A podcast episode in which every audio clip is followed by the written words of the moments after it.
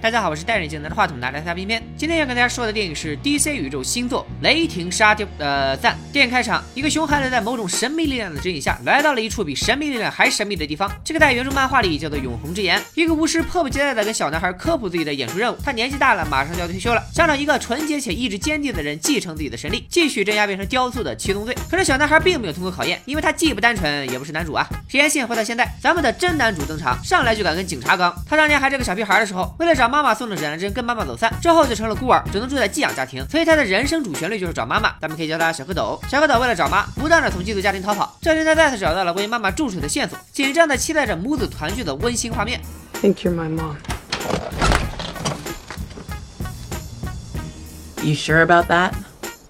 很快，小蝌蚪被福利院安排给一对新夫妇，两口子很有爱心。除了小蝌蚪之外，他们还收养了爱穿超级英雄主题 T 恤的小卷毛、话痨小女孩黑妹、电脑狂魔小眼镜、美女学霸长发姐、没啥存在感的胖子哥。一家人对小蝌蚪也算是友好，但小蝌蚪却因为男主气质而格格不入。他一个人来到厕所，把写满妈妈线索的本子丢进了垃圾桶，没多久就被胖子哥给捡走了。另一边，由于巫师马上就要嗝屁，得赶紧找继承人，也顾不上什么神秘感了，开始贯彻落实广撒网多捞鱼的基本方针。几乎是个孩子就被他带回来测试，所以很快就有研究人员发现并研究起了这件事。负责人名。叫秃球博士。这天，他把女同事带到办公室，开始展示自己的研究成果。是在录像里经常闪现的那七个神秘符号，就是通往永恒之间的关键。女同事表示不相信，并把手放在了秃球刚写完符号的门板上，顿时枪炉灰飞烟灭。这回轮到秃球蒙圈了，隔壁灭霸的响指都打到这里来了吗？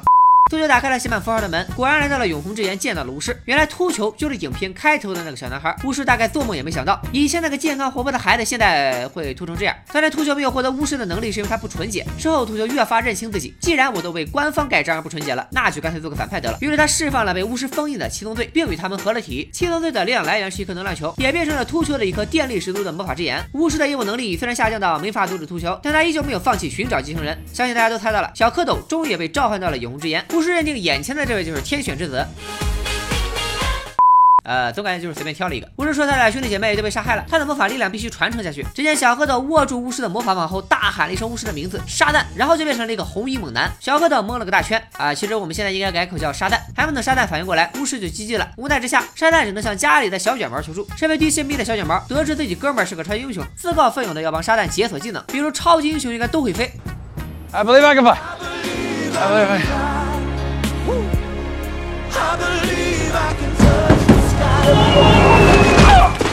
好在周杰伦都唱过一首《超人不会飞》，沙旦也就释怀了，继续摸索其他超能力，发现自己会放电，这可把他高兴坏了。毕竟以后出门再也不用带充电宝了。除此之外，沙旦还发现自己拥有超级力量、超级速度、超级耐力等超能力。回了家，两人撞上了黑妹，沙旦无意中说出了“沙旦”两个字，又变成了小蝌蚪。呃，超能力还是声控开关。为了保护自己的家人，沙旦让黑妹一定要保守秘密。Is she even good at keeping secrets? Moderate. No. Oh God. 这天，美女学霸长发姐差点被车撞倒，被沙蛋见义勇为给救了。沙蛋一着急，不仅说出了长发姐的名字，还说出她来自寄养家庭，眼瞅着身份要暴露，沙蛋赶紧溜了溜了。大家都知道，这是一个互联网时代，做网红的心有多大，你的舞台就有多大。小卷毛用手机记录美好生活，手把手把沙蛋培养成了粉丝量堪比片面的网红。这之后的沙蛋经常宠粉，开个直播啥的，但不管是谁都有可能发生直播事故。沙蛋这次不小心用闪电爆了辆公交车的胎，公交车即将出下高架桥，终于轮到咱们的超级英雄沙蛋大显身手了。Oh no. Oh no, no, please don't make me do this. That is the worst idea ever!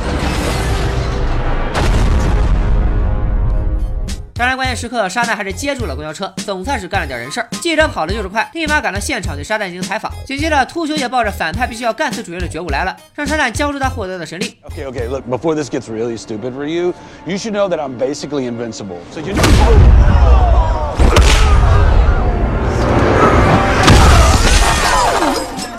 怀疑你开挂，但咱也不敢说，对吧？好在沙旦因祸得福，解锁了会飞的技能，终于可以呃用来逃命了。秃球穷追不舍，两人继续扭打，或者应该说是沙旦单方面被按着打。继续刚下去，结果很清晰了，沙旦要么被打死，要么被活活打死。只见他大喊一声“沙旦”，又变回小蝌蚪，混进人群里逃跑了。秃球懵了，这说明就没了像极了爱情了。虽然没找到沙旦，但他一眼就认出了来找沙旦的小卷毛。小蝌蚪回到家，被担心他安全的养父母训了一顿。新闻里正在播放着沙旦和小卷毛同框的画面。刚说了长发姐是个学霸，他推测俩人同框加沙。沙旦知道自己的个人信息，等于沙旦就是小蝌蚪，这思路简直天衣无缝。Yes, you guys figured it out. All on your own. I didn't help. I didn't break any promises. 大家找到刚被训完的小蝌蚪，他也毫不避讳的承认了自己的身份。大家还记得小蝌蚪之前丢了写满妈妈线索的本子吗？被胖子给捡到。电脑狂魔小眼镜黑进了联邦数据库，得知蝌蚪妈不仅没死，还就住在离这两站路的地方。小蝌蚪一直没找到妈妈，是因为他爸坐牢以后，他妈改回了结婚以前的姓。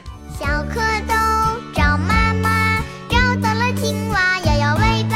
豆。终于找到了亲妈，然而这个当妈的明显没想认他。原来他妈当年和小蝌蚪走散以后，很快就找到了他，但是觉得自己没能力抚养孩子，警察能给儿子找到更好的归宿，也就没有上前相认。现在他妈也有了自己的家庭和生活，小蝌蚪顿悟了，原来不过是自己给眼前的这个妈妈加了亲情滤镜罢了。现在的小伙伴和养父母才是自己真正的家人。小蝌蚪把那个对他意义重大的指南针还给了亲妈，但他妈早已经不记得这个指南针是自己当年送给孩子的了。两人分别后，小蝌蚪接了电话，得知秃球挟持了小卷毛去了他家，立马变成沙蛋飞了回去。秃球开门见山，要约沙蛋去永红之间坐坐。交接一下巫师神力的归属问题，说完就往门上施了魔法。沙旦到了秃球的地盘，被威胁、被暴打，一点超级英雄的尊严都没有。就在这时，几个小伙伴通过魔法门也来到了这里，然后齐心协力用蝙蝠镖暂时干怕了秃球。大家撒丫的想回到现实世界，结果魔法门却不见了。这一刻，咱们终于明白了什么叫想逃跑门都没有，因为继承了巫师的神力，沙旦用意念把所有人传送回了现实世界。跟着一起回来的还有阴魂不散的秃球。为了让沙旦交出神力，秃球开始伤害无辜群众，是可忍，超级英雄不可忍啊！小蝌蚪坚持变成沙旦跟反派正面刚，谁劝都不好使。可是现实就是如此的瘦骨嶙峋，沙旦不仅没干着秃球。他的兄弟姐妹还被七宗罪怪兽给抓了，沙旦没有别的办法，只能同意把力量传给秃球。传功的第一步是双方都把手放在巫师的魔法棒上。沙旦突然想到，巫师跟他说过自己有兄弟姐妹，那我的兄弟姐妹是不是也能使用这个力量？沙旦抢过魔法棒干巴秃球，让所有小伙伴都把手放在了魔法棒上。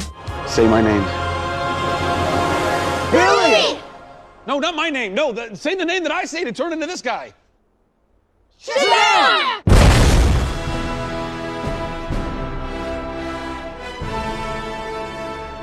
只见天空一声巨响，沙赞家族其他成员闪亮登场。他们每个人都继承了沙赞的一项超能力，但有一个共同特点，就是衣服都很丑。秃球又蒙圈了，本来只要对付一个中二英雄就行，结果现在搞成打群架的节奏了。说完他就放出了七宗罪的其中六个，为啥没有全部放出来呢？因为七宗罪算是秃球的能量补给，要是全放出来，他就变成一个很普通，只是头很秃的中年大叔了。那时还不得被沙赞按着打？沙赞 get 到了这个点，在跟秃球单挑的时候，用激将法把最后一宗罪给活生生气了出来，然后踢着秃球返回游乐园，把七宗罪又封印回了那个能量球里。沙赞家族合力把能量球送回了永恒之岩七宗罪也再次变回雕像。最后，小蝌蚪终于向寄养家庭敞开心扉，一家人过上了没羞没涩的幸福生活。彩蛋里，秃鹫在监狱的墙上一直画着七宗罪的符号。这时候出现了一只不起眼的小虫子，提出可以和秃鹫结盟。这条虫子名叫明斯满，也是 DC 宇宙里的超级反派之一。第二个彩蛋，小蝌蚪为了帮小卷毛装逼，变身沙袋来到学校，还请到了一位亨利卡维尔和 DC 探崩，所以只能找替身而且不能露脸的传人。啊怎么说呢？这片子上映前，边边还是很期待的，但是看完以后发现，基本所有的笑点都已经被剪到预告片里了。看正片并没有太大的惊喜，最失败的要数扮演男主的这一大一小两个演员，不是说演技有问题，而是他俩完全不搭。孩子不像孩子，一脸苦大仇深；大人不像大人，整个一个逗逼。另外扮演孩子的演员是二丫亲戚吧？看他们好出戏啊！可以看出 DC 如今正在努力转型，放下一直走着阴暗路线往合家欢爆米花的方向靠。要不是沙袋里时不时露出点 DC 的小彩蛋，还真让人以为自己看的是漫威。虽然现在传闻正义联盟里的六个主演已经有四个撂挑子不干了，但偏偏依然对 DC 宇宙接下来的作品表示期待，比如我老婆盖尔加朵的神奇女侠二、巨石强森版的黑亚当，以及小丑的独立电影等等。听说下一任蝙蝠侠的扮演者是《暮光之城》的男主罗伯特·帕金森，呃，帕金森，希望 DC 能再接再厉，再创海王的辉煌吧。今天就说到这里，有机会把还没说的几部漫威的片子也给大家补上，大家记得点赞一键三连，拜了个拜。